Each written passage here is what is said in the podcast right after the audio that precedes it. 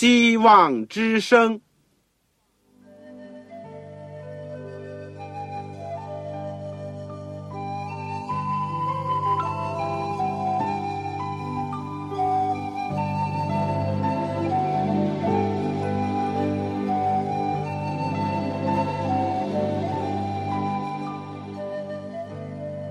各位听众朋友，各位弟兄姐妹，欢迎您收听信徒培训这个节目。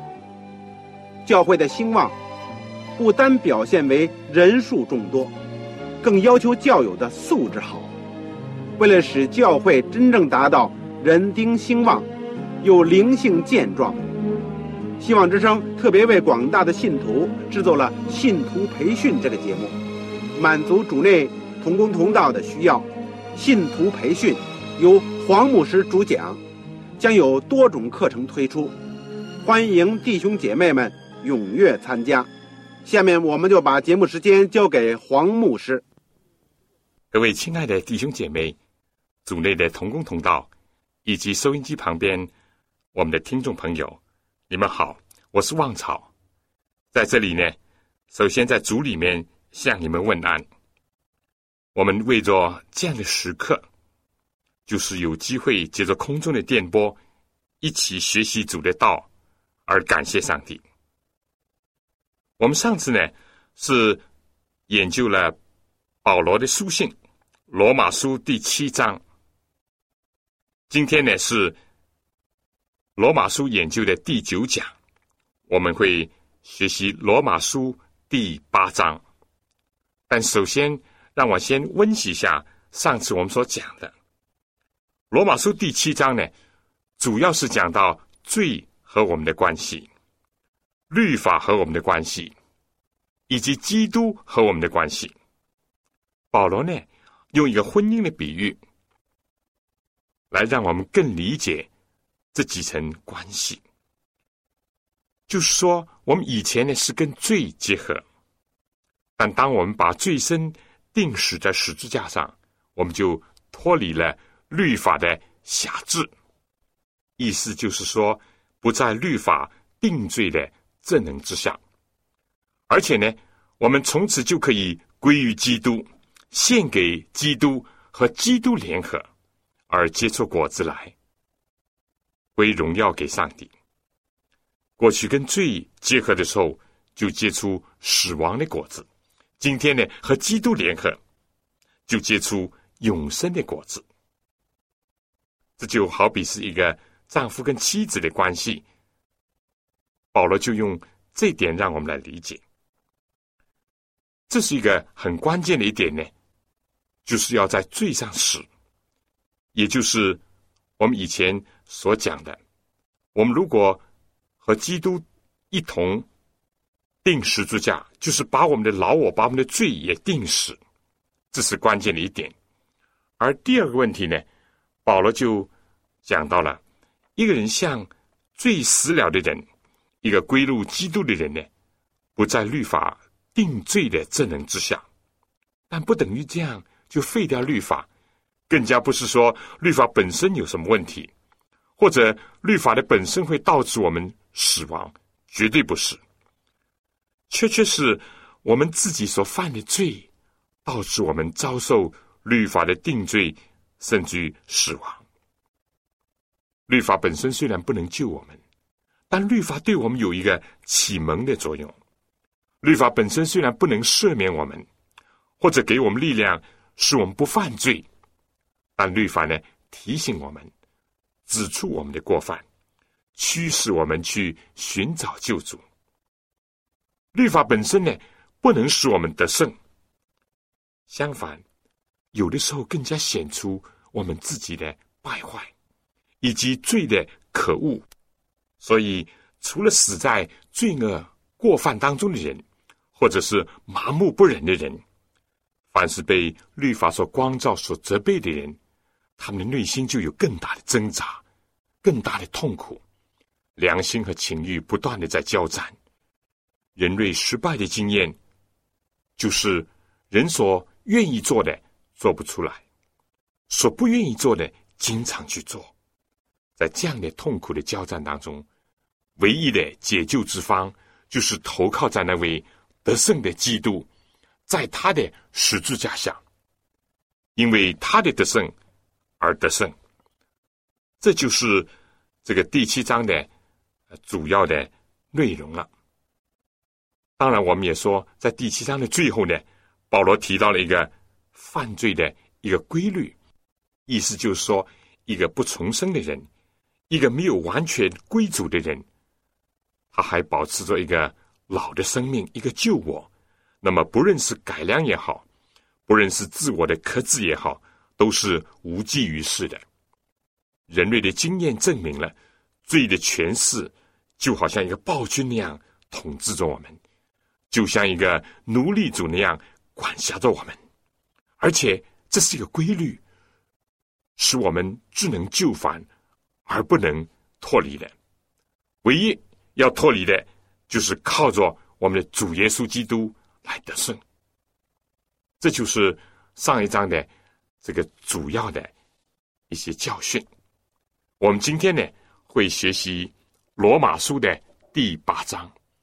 在我们学习之前，让我们一起祷告。亲爱的天父，我们谢谢你，今天又有一次机会继续的学习保罗的罗马书。主，我们知道这卷书给我们带来了许多宝贵的信息，让我们知道福音，让我们知道上帝的救恩。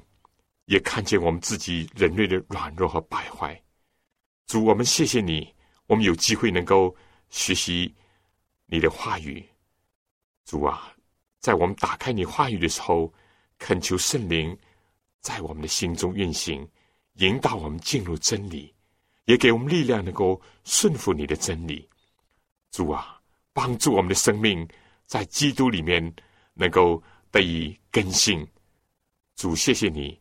求你赐恩给所有在收音机旁边，我亲爱的父老弟兄姐妹，以及所有的听众朋友，让我们同盟圣灵的感动，同得天上的福分和造就。我们短短的祈求，奉主耶稣基督的圣名，阿门。好，你有圣经，就请你打开罗马书第八章，这是新月的保罗书信。可能你说，望朝，我手边还没有圣经。那么，如果你真的很想需要一本圣经，能够很好的学习主的话语，很好的听课的话，而又是没有办法买到或者得到一本圣经，就请你马上来信告诉我，我会请童工想方设法的为你。提供一本免费的圣经，因为有了圣经，对我们的学习是非常有帮助。来信呢，请寄香港邮政总局信箱七六零零号，或者是三零零九号。我重复一次：香港邮政总局信箱七六零零号，或者是三零。零九号，如果你有传真机呢，也是方便的。那你也可以用我们的传真服务，我们的号码是八五二八五二二四五七六零一九二四五七六零一九。当然，如果你要话费太多的。我并不鼓励你这样，但是如果是很方便的话，那么我欢迎你用我们的传真服务，告诉我你需要一本圣经，我会尽可能快的能够为你提供。当然，有的时候你知道我们各方面的困难，有的时候你需要有一点耐心等待。好了，请你就打开罗马书第八章。我们上一次第七章里面讲到有一种罪的规律，但是呢，第八章告诉我们另外一种规律。第一节，如今那些在基督耶稣里的就不定罪了。为什么呢？除了在第六、第七章里面所讲到的理由，保罗在这里又提出了一个理由。第二节就说：“因为赐生命圣灵的律，在基督耶稣里释放了我，使我脱离罪和死的律了。”这里面，你有没有看见有两种规律？我们应当承认，今天世界上没有一个人能够逃脱罪。和死亡的规律，肉体上的生老病死，这是明显的事实；而道德上的衰败、软弱和死亡，也同样是严峻的事实。我上次举这个比喻，在这个地球上，所有一切的都要受制于。地心吸力这个规律，你往上抛一样东西，它很快就会落下来。你就是使劲儿的往上丢，只不过说它落下来的时间长一点，因为地心吸力是一个规律，要突破它，要胜过这个规律，除非有另外一种规律。氢气球。为什么就能够在空中浮漂呢？达到一定的宇宙速度，每秒钟十一点二公里的这个人造卫星，为什么就不会掉下来呢？同样的，如果我们只有一个罪和死的规律的话，我们永远就脱不出这个范围。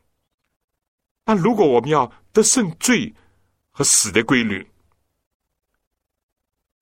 那么我们必须要有另外一个生命的规律，就是圣灵的规律。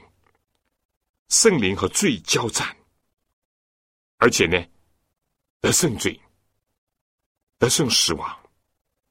所以，我们除了有这里所讲的，是生命。圣灵的律，我们就不能得胜罪和死的律。但如果我们有了另外一个新的规律，在管理着我们，在主宰着我们，我们就能够胜过罪和死亡的规律。我们知道，所有的得胜都是在基督耶稣里，因为耶稣一生。虽然魔鬼是竭力的引诱他，圣经讲他也凡事受过试探，只是他没有犯罪，他得胜试探。而且呢，耶稣基督以无罪之身使我们成为罪，代替我们，而且为我们死。那么他的死呢，正是败坏了那掌死权的，因为。唯有他的死，才能使我们得胜。我们是罪人，我们必得死亡，这是没话讲的。但耶稣基督没有罪，他为什么要死呢？就是替我们死。从此呢，人就可以被救赎出来。而耶稣基督的复活呢，又表明他是得胜死亡。而这个得胜呢，也是为了凡投靠他、信他的人所取得的生命。耶稣既然是得胜的罪和死亡，那么凡是在他里面的，也就能够承受这样一种规律。第三节，保罗说：“律法基因肉体软弱，有所不能行的。”上帝就差遣自己的儿子，成为最深的形状，做了赎罪祭，在肉体中定了罪案，使律法的意义成就在我们这不随从肉体，只随从圣灵的人身上。保罗在第七章里面已经讲了，律法是圣洁的、公义的、良善的，律法本身也是属乎灵的，对遵行他的人也应许给予生命和平安。只是由于我们有罪的本性，以致我们不愿意，也不能去遵循它。换句话讲，也就是说，律法本来会带给我们人的一切呢，因着我们的罪性，就使得他无能为力。在这样的情况下，我们所不能做的，律法所不能成就的，上帝来做了，上帝来成就了，就是借着主耶稣基督为我们成就了。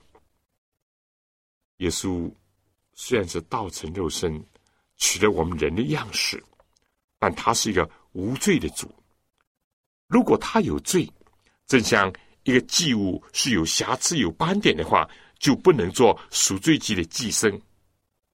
但正因为他是无罪的，他就能够取赎我们，代替我们。也正因为他是无罪的，他的功劳、他的义，现在就算在我们这些。不愿意像从前那样再随从肉体去生活的人，而从今以后，我们愿意随从圣灵，那么基督的意呢，就要成就在我们这些人身上。所以这里很清楚的看见，耶稣来，他的救赎呢，不单单是包括了赦免我们过往的罪，也包括了我们重生以后的改变。和转向，在我们讲解第五节之前呢，请大家听一点圣乐，一方面可以默想一下刚刚我们所领受的话。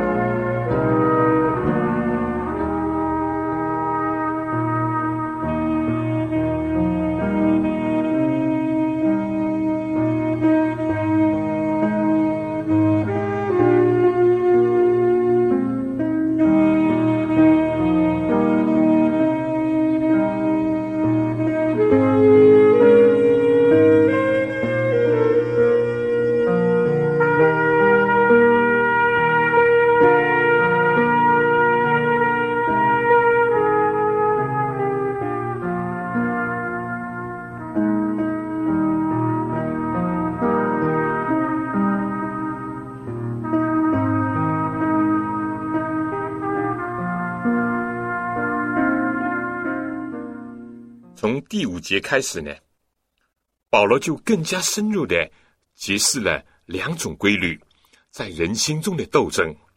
第五节，保罗说：“因为随从肉体的人体贴肉体的事，随从圣灵的人体贴圣灵的事。”意思就是说，那些按照犯罪的本性而生活的人，他们的心思意念都是放在那些人的本性，其实就是罪性的欲望上面。但是那些依从圣灵而生活的人呢，他们的心思意念就是专注在属灵的事物上。他们也有欲望，就是渴慕属灵。但这两种体贴。两种追随，两种科目呢，会带来两种不同的结果。第六节说，体贴肉体的就是死，体贴圣灵乃是生命平安，这是很清楚的。你在两个敌对的双方，你投奔不同的阵营，当然最后的结局呢也会不同。第七节呢就解释了第六节。那原因是什么呢？第七节说，原来体贴肉体的，就是与上帝为敌，因为不服上帝的律法，也是不能服。不服上帝律法，反对上律法，破坏上律法，这是一种态度。而保罗又说，也不能服。我们说，世界上没有认识基督的人。一个还不在他里面得着重生的人，是根本没有能力去顺服或者遵行律法的。哪怕他有的时候有这种想做好事的、像这个遵行上帝律法的意愿，但是没有能力。而第八节呢，又从另外一方面讲，而且属肉体的人呢，不能得上帝的喜欢。这是必然的事情。那些被自己的罪性所控制的人，当然不能够讨上帝的喜悦。实际上，他根本是与上帝为敌的。而第九节呢，保罗又说：“如果上帝灵住在你们心里，你们就不属肉体，乃属圣灵了。人若没有基督的灵，就不是属基督的。”除非有一种心理因素进入到人心，除非有一种天上来的能力进入到我们的里面，否则的话，我们的人生、我们的心思意念、我们的言行举止，永远在老的轨道上，不会偏离，既不能自拔，也不能转向。但一旦有一个新的势力，就是从天上来的圣灵。发动在我们的心里面，第九节开始就讲到圣灵跟我们的关系了。如果上帝灵住在你们心里，你们就不属肉体，还属圣灵了。人若没有基督的灵，就不是属基督的。我们常常讲，这个人属肉体，或者这个人不属灵，这从哪里讲起的呢？圣经讲，有圣灵的人就是属灵的人，有圣灵的人就是属基督的。基督在世界上的时候，他因为道成肉身，他受了时间、空间的限制。但如今呢，基督借着圣灵，他可以进入到个人的内心，与他全世界的儿女同在。第十节说，基督。若在你们心里，身体就因罪而死，心灵却因义而活。然而，叫耶稣从死里复活者的灵住在你们心里，那叫基督耶稣从死里复活的，也必结作住在你们心里的圣灵，使你们这必死的身体又活过来。第十节讲到，耶稣如果在。我们心里的话，也就是基督借着圣灵来管理我们、控制我们的话，我们的老我、我们的私欲呢，就被钉在十字架上而死去。但是我们的心灵呢，同时就会因着基督的意义而活。这过程是怎么样呢？这就是像基督从死里复活一样，只是肉体需要生命与主一同复活，得做一个新的生命，更加需要圣灵。紧接着保罗就说：“弟兄们，这样看来，我们并不是欠肉体的债，去顺从肉体活着。你们若顺从肉体活着，必要死。”若靠圣灵自私身体的恶行，必要活着。但我们怎么样才能够求得老我的死去，以及新我的复活呢？唯有依靠圣灵，顺着圣灵，接受圣灵的管理，而不是顺着我们自己的罪性而生活。下面呢，保罗又讲到。你们所受的不是奴仆的心，人就害怕；所受的乃是儿子的心，因此我们呼叫阿巴父。圣灵与我们的心同证，我们是上帝的儿女。既是儿女，便是后世，就是上帝的后世，和基督同作后世。如果我们和他一同受苦，也必和他一同的荣耀。圣灵的另一种功能，就是印证我们是上帝的儿女，而且是上帝的后世，和基督一同做承受产业的后世。所以，凡是接受圣灵的引导和管理的人呢，就能够成为上帝的儿女，而且圣灵呢，也在我们的心里证明我们是上帝的儿女。既然讲到圣灵的引导和他在我们心里的管理呢，那么有的时候我们可能会想到过去受罪和死亡的奴役的那种痛苦，就会害怕。但不，保罗说不是的，我们不会再像奴仆那样害怕，相反的，有儿子那样的一种心，而且还要像后世那样要承受产业，有这种权利。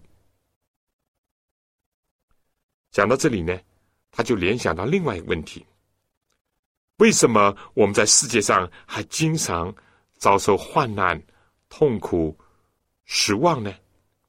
那么保罗呢，就在第十八到二十五节呢，讲到了其中的原因，但更指出了盼望，也提到了一些劝勉。我们现在就读一读罗马书。第八章十八到二十三节，保罗说：“我想，现在的苦处，若比起将来要显于我们的荣耀，就不足介意了。受造之物，且望等候上帝的种子显出来，因为受造之物浮在虚空之下，不是自己愿意，乃是因那叫他如此的。”但受造之物仍然指望脱离败坏的辖制，得享上帝儿女自由的荣耀。我们知道一切受造之物一同叹息劳苦，直到如今。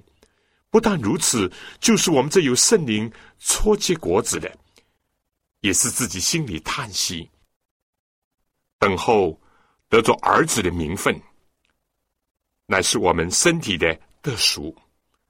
保罗指出：第一，不单单是我们人类有失望痛苦，就是所有的受造之物，也因着人类犯罪的缘故而受到牵连和影响。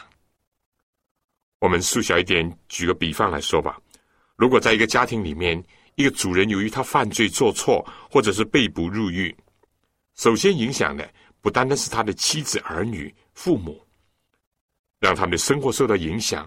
在心理上受到痛苦，而且甚至于连关怀他们的朋友、同事、同学，也都会在他们的心灵上蒙上阴影。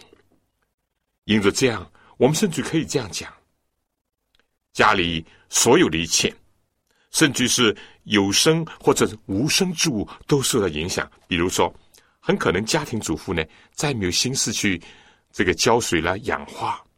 如果家里有狗有猫的话，也可能因为受到这个影响，心情不好而得不到照顾，或者疏忽了对他们的供应。甚至有些那些好像是死的东西，可能因为主人的不在，从此就打入了冷宫，无人再过问了。这个世界也是如此，因着我们人类的罪，万物都得一同叹息劳苦。保罗甚至讲到，还不是一般世界上人经历了这样，就连我们这基督徒有圣灵。初结果子人也是这样。我们的心灵固然是蒙了重生，得到了主的救赎，但是毕竟我们的身体还是在几千年的遗传和罪的影响之下，有生、老、病、死的痛苦和种种不幸的遭遇。很可能我们还盼望着我们的身体能够得赎。让我们感谢上帝，他的救赎是一个全备的救赎，他的救恩是一个全备的救恩，包括了我们灵、智、体各个方面，他都要救赎我们。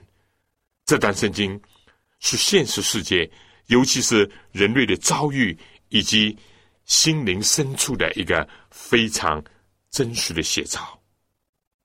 有的时候我也这样想，虽然目前我们的物质生活。或者是没有问题，但世界上还有许许多多的人，就连物质生活都有缺乏，都在困苦之中。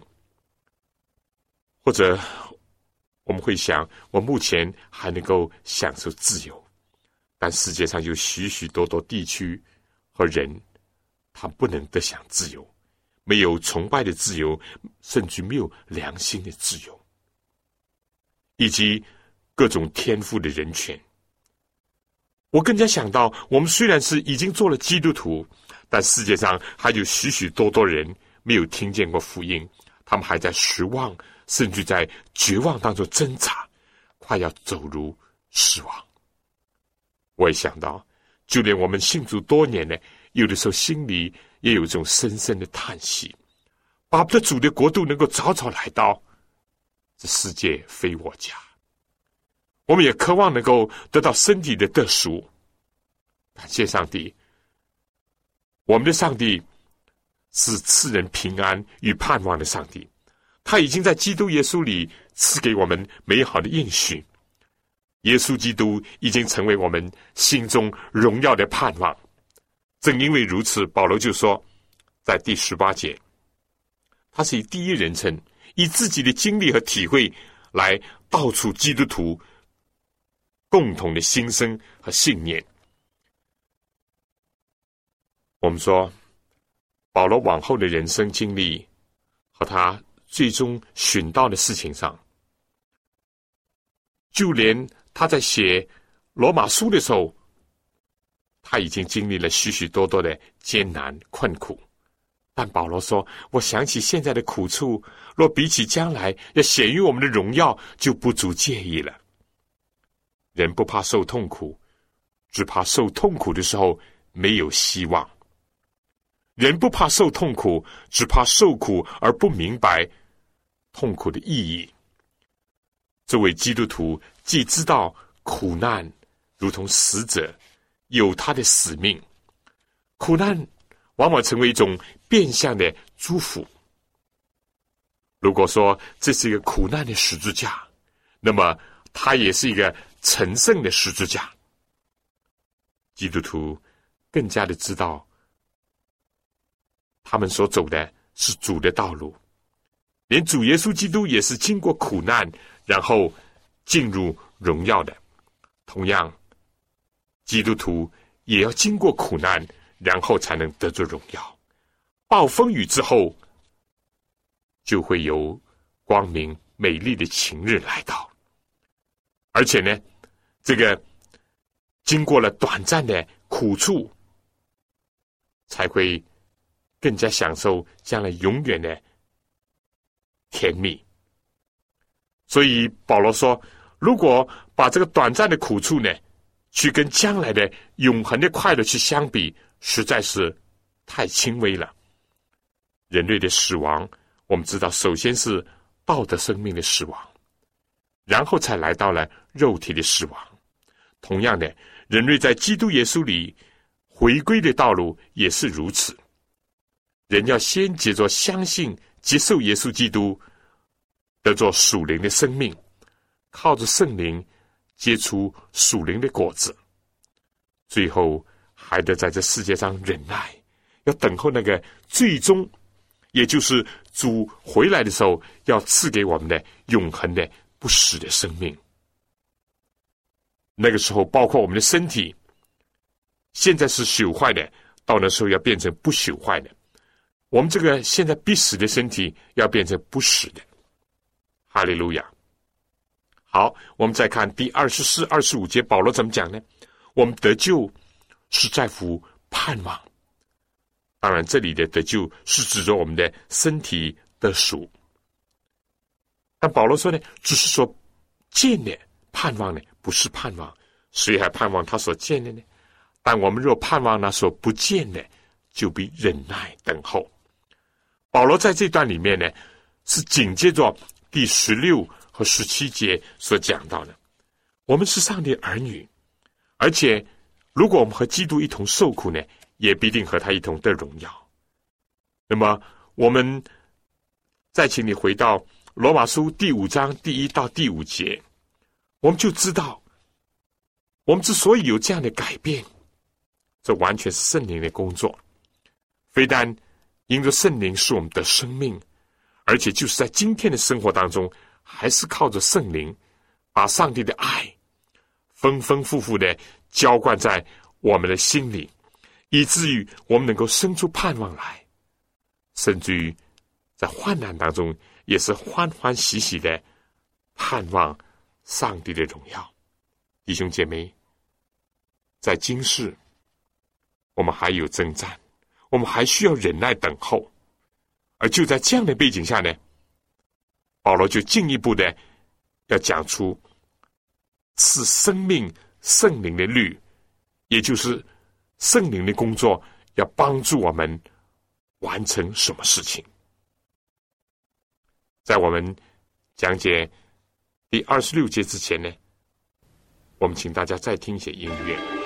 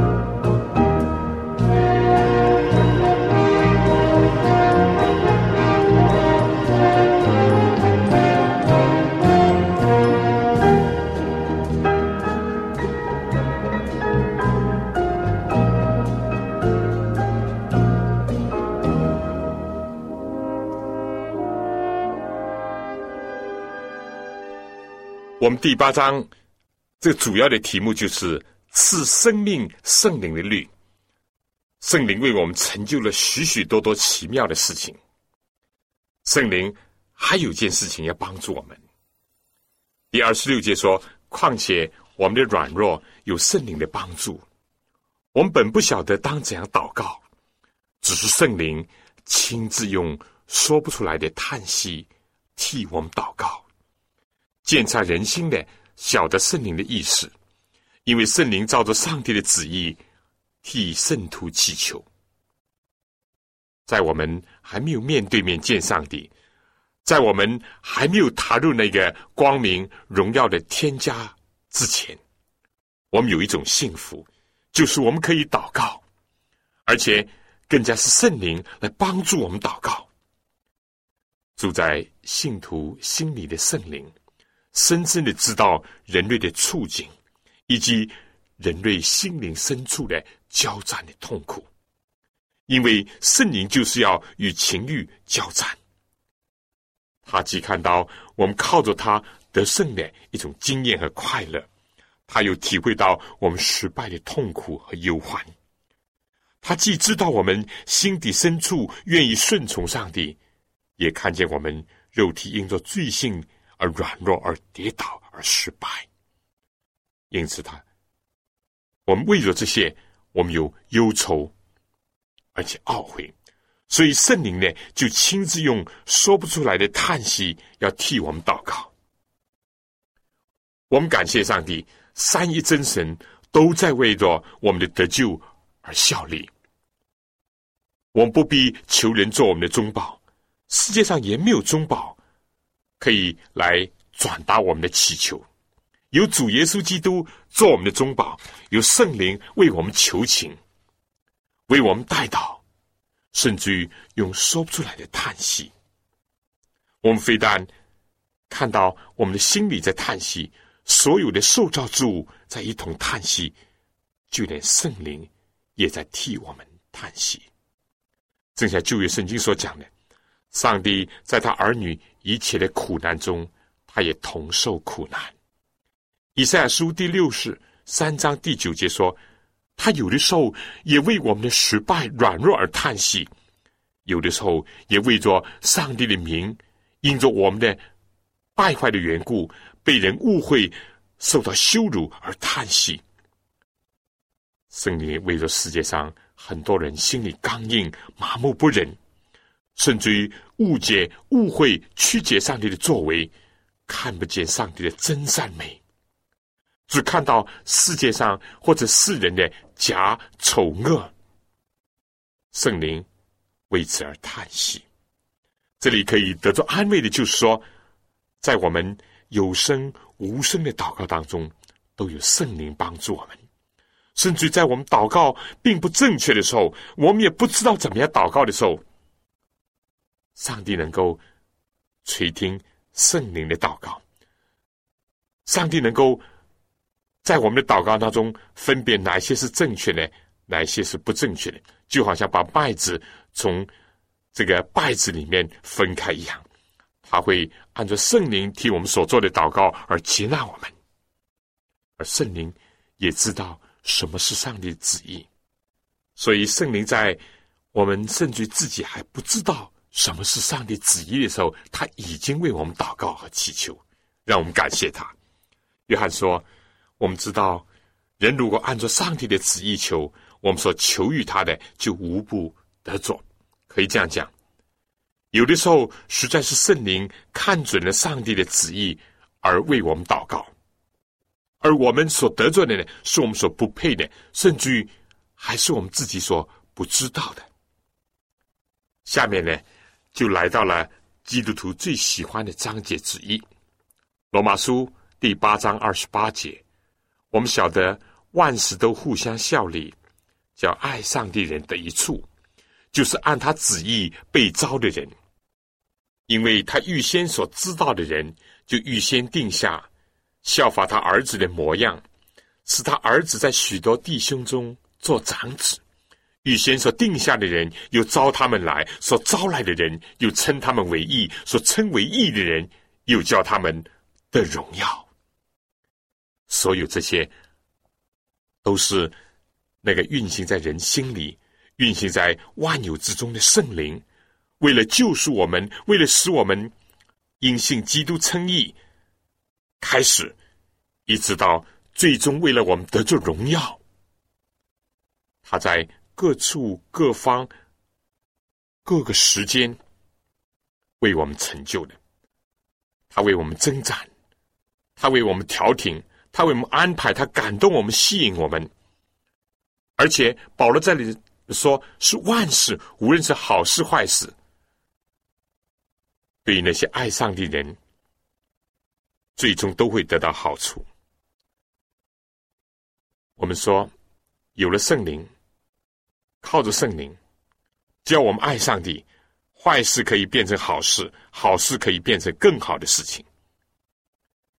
很可惜，我们平时很少讲圣灵。在这章里面，让我们深深的看到圣灵在为着我们的得救，为着我们的得赎，所为我们成就的无比的工作。我们现在就来到了第八章的最后一段，最后一段，第三十一节到三十九节，大家可以顺着这个圣经来看，在这段里面呢，有极其宝贵和极其鼓励人的篇幅。可以说，在这段里面，三一真神都披露了他们为拯救我们所抱的一种心意，所做的努力。以及所付出的代价和牺牲，以及向我们所显示的爱，就在这样的爱的感召和激励之下，保罗就代表了那些感恩的基督徒，发出这样的呼声：谁能使我们与基督的爱隔绝呢？没有，没有任何的事物，不是患难。不是困苦，不是逼迫，不是饥饿和赤身露体，或者危险和刀剑，使我们能够和基督的爱隔绝。我们感谢上帝。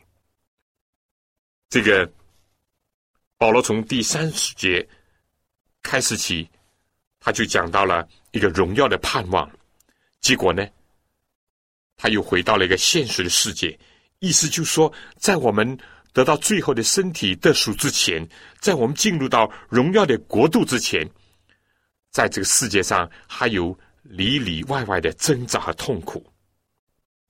但是如果圣灵把上帝的爱厚厚的浇灌在我们心里，那么我们是有盼望的，而且即使在苦难当中，也是欢欢喜喜的盼望他的荣耀，因为上帝在基督里面已经把他自己给了我们。把万物也一同给了我们。上帝在基督里面拣选了我们，就为我们去和撒旦征战，而且已经得胜。这样呢，我们就在他的得胜里面得胜。所以保罗就说：“上帝如果帮助我们，谁能抵挡我们呢？有耶稣基督称我们为义了，谁能定我们有罪呢？”所以，我们很感谢上帝的这张圣经，看到了圣灵，看到了基督，看到了真神上帝为我们成就的一切，给我们带来了安慰、鼓励和支持。好，我们就请打开圣经，把这段宝贵的圣经读一读，《罗马书》第八章三十一到三十九节。即使这样，还有什么说的呢？上帝若帮助我们，谁能抵挡我们呢？上帝既不爱惜自己的儿子，为我们众人舍了，岂不也把万物和他一同白白的赐给我们吗？谁能控告上帝所拣选的人呢？有上帝称他们为义了。谁能定他们的罪呢？有基督耶稣已经死了，而且从死里复活，现今在上帝的右边。也替我们祈求，谁能使我们与基督的爱隔绝呢？难道是患难吗？是困苦吗？是逼迫吗？是饥饿吗？是神怒体吗？是危险吗？是刀剑吗？是如经上所记，我们为你的缘故，终日被杀，人看我们如将宰的羊吗？然而靠着爱我们的主，在这一切的事上，已经得胜有余了。因为我深信，无论是死是生，是天使是掌权的，是有能的，是现在的事，是将来的事，是高处的，是低处的，是别的受造之物，都不能叫我们和上帝的爱隔绝。这爱是在我们的主基督耶稣里的，弟兄姐妹，我不晓得你有什么的心情。当我读这段的时候，心情非常的感动，受到激励。三一真神为着我们的得赎，为着我们的得胜，都在为我们工作。让我们称颂他的圣名。今天呢，我们特别是讲到了罗马书第八章，就圣灵是一个赐生命的一个规律，他要进入到我们内心，要成就上帝借着耶稣基督为我们所成就的一切。那么，这个和第七章所讲的罪的规律呢，正形成了一个。强烈的一个对比。我最后呢，就总结下今天我们所讲的。我们知道，罪奴役我们，但圣灵释放我们；罪为我们带来死亡，但圣灵给我们带来生命和平安。而且呢，圣灵要使我们脱离一种奴仆的恐惧，而赐给我们一个儿子的心，而且可以作为后世。来承受上帝将来给我们的一个荣耀。其次呢，这里讲到，在我们的身体得赎，或者是说得享最后的荣耀来到之前呢，圣灵要兼顾我们、安慰我们、帮助我们，尤其是要按照上帝的旨意替我们祷告。保罗似乎讲到，固然对一个旧人来讲。有撒旦，有罪恶，有死亡，盘踞人心，统治人心。但对一个信徒来讲呢，他有三一真神。除了刚刚所讲到的圣灵在我们的心中和我们的身上所有的工作以外，保罗又讲到了上帝要帮助我们，谁能抵挡我们？啊，上帝怎么样帮助我们呢？这里讲他既不爱惜他自己的儿子，为我们众人死了，岂不也把？万物都白白的也赐给我们吗？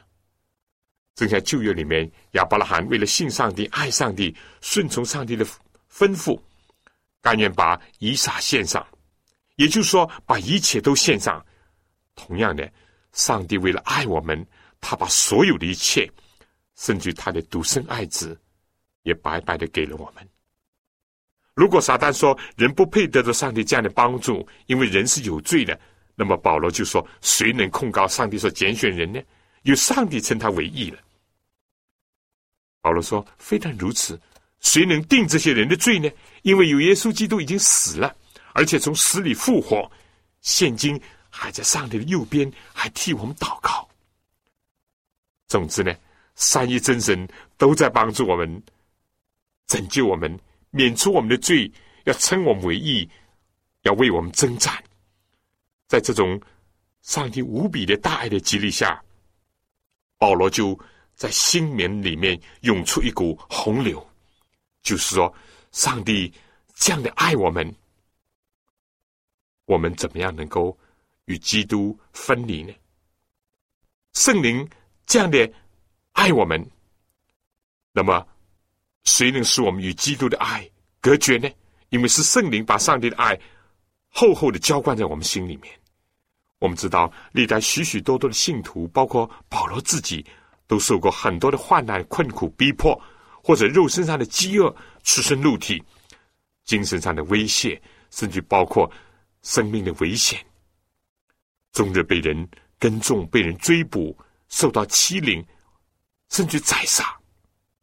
保罗说：“靠着爱我们的主，在这一切事情上，非但得胜，而且得胜有余。”弟兄姐妹，不是我们先爱上帝，是上帝先爱我们；不是我们先拣选上帝，是上帝先拣选我们；不是我们先为主受苦，而是主为我们先受苦；不是我们自己得胜，而是主为我们得胜。保罗讲到这里，心潮澎湃。他说：“无论是自己的死或者生，都不能和基督的爱隔绝。”因为他的老我已经和基督同定十字架，他的新我已经和基督一同复活。如果因为爱主要带来肉体的死亡，他感觉到这使他与主更加亲近，因为他活着的时候就想和基督同在。保罗也说，不论是天使掌权是有能的，不论是堕落的路西弗爱众多跟随他的恶天使，无论怎么样的攻击保罗，甚至于善良的天使或者大能的天使都不足以吸引保罗的心，使他把归给基督的爱有所分薄。而且从时间来讲，保罗说，无论是现在的事还是将来的事，也就是说，犹太人认为时间是包括现在和将来。保罗说，他对基督的爱永世不移，因为基督是以很久的爱在爱他，也不论是高处的或者低处的，或者是别的受造之物，意思就是指着当时这些外邦人所相信的星象所带来的好运也好，厄运也好。什么所谓外星人也好，都不能叫他和上帝的爱隔绝。保罗讲的这么强烈，不论是时间、空间，个人、灵界或者是物界，没有一样东西能够使他和基督的爱隔绝。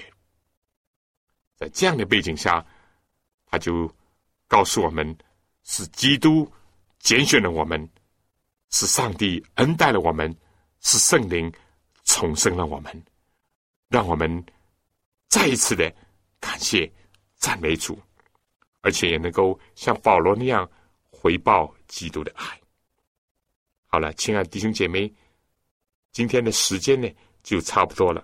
我们下次呢要学习罗马书第九章，罗马书第九章，希望大家呢能够预先的能够多学习多看一看。至于你还有什么问题，或者是你有什么属灵的好的分享，我非常盼望你写信告诉我，我等待着你来信。如果你需要圣经的话，也可以同时告诉我。还有，最近有一本小册子，我是专门为听众朋友而写的，《主耶稣与你》。如果你需要的话，可以一起告诉我。来信呢，请寄香港邮政总局信箱七六零零号，七六零零号，或者是三零零九号，三零零九号。你有传真的，也可以用我们的传真服务。我们的号码是八五二二四五七六零一九，八五二二四五七六零一九。我等着你来信，我们下次再见。你来信的时候呢，写“望潮收”，“望”就是希望的“望”，潮水的“潮”，也写清楚你自己的姓名和回邮地址。好了，下次见，愿上帝赐福给你。